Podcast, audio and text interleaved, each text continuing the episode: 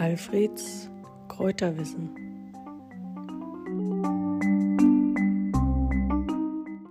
Ja, wenn ich an die Malven denke, dann ist mir immer nicht ganz wohl, denn die müssen jeden Tag gepflückt werden.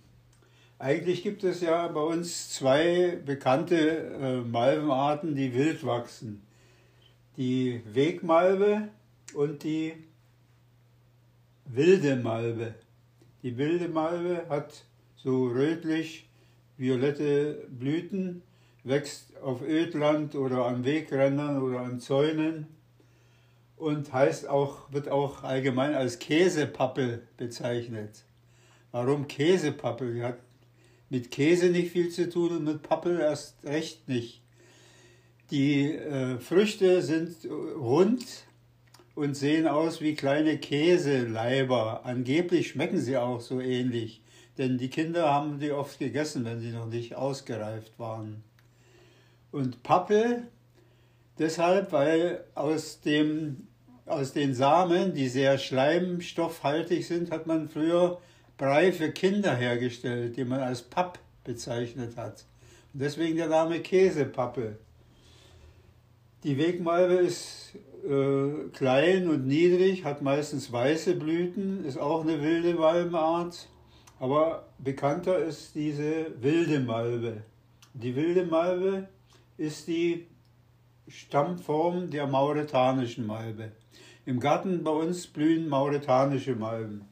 Die haben also schönere, größere, tiefviolette Blüten und sind ertragreicher als die wild wachsende wilde Malve.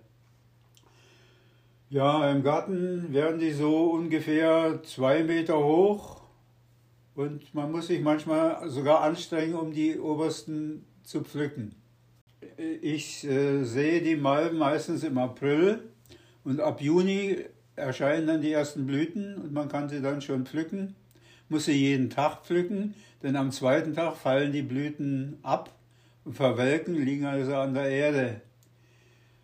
Und das geht so von Juni bis, bis zum Frost, bis Oktober, ja manchmal noch im November sind einzelne Blüten zu pflücken. Die mauretanische Malve ist also praktisch eine Unterart der wilden Malve und wird in Gärten und auch in Plantagen angebaut.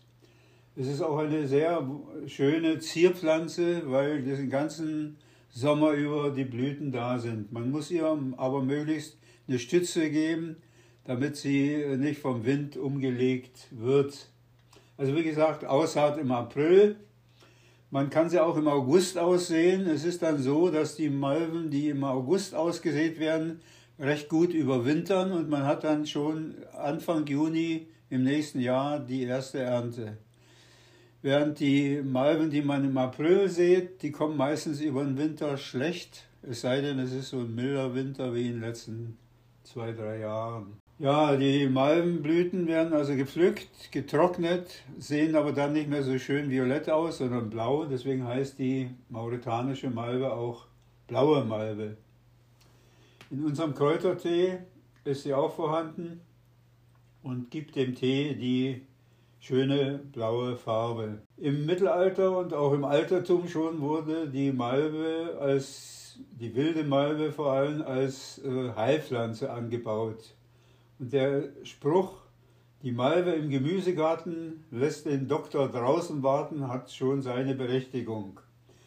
Im Mittelalter bezeichnete man die Malve als Omnimorbium, also als Allheilmittel. Und der Malventee Allgemein wird also die Heilpflanze für die Teebereitung verwendet. Der Malventee ist eben sehr wirksam.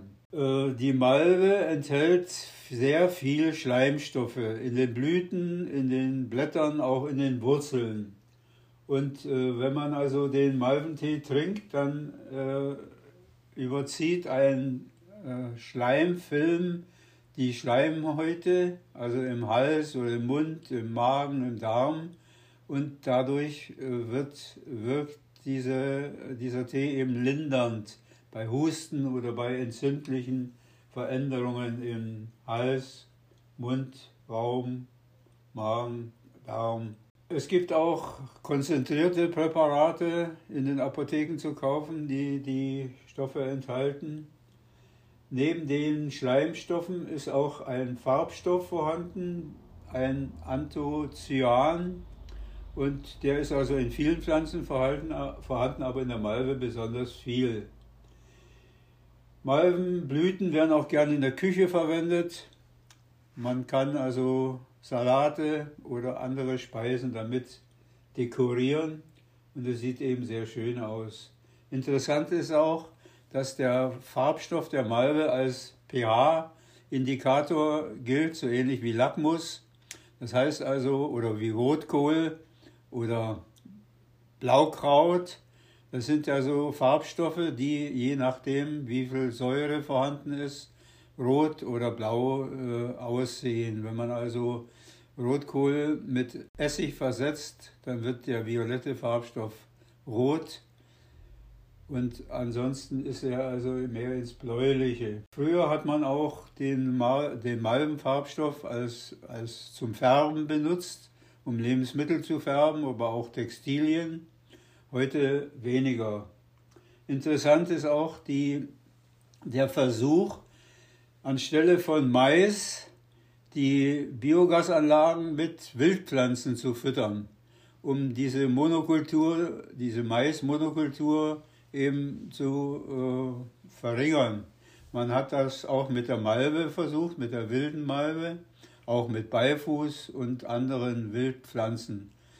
Und äh, es wäre sehr schön, wenn also ein Teil der äh, Felder nicht mehr mit Mais bestellt würden, sondern mit solchen Wildpflanzen. Wäre gut für die für die Natur. Äh, es gibt natürlich auch allerhand Aberglauben, so gehörte die wilde Malve mit in die Kräuterbüsche, die also im August zu Maria Himmelfahrt geweiht wurden und äh, in den Häusern angebracht waren, um das Haus und den Hof und den Garten und den Stall vor Unwetter und vor Krankheit zu schützen. Interessant ist auch, folgendes.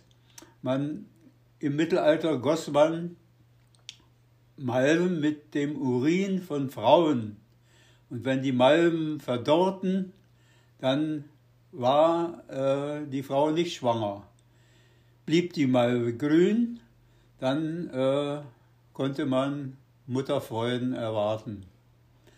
Schwangerschaftstest auf alte Art.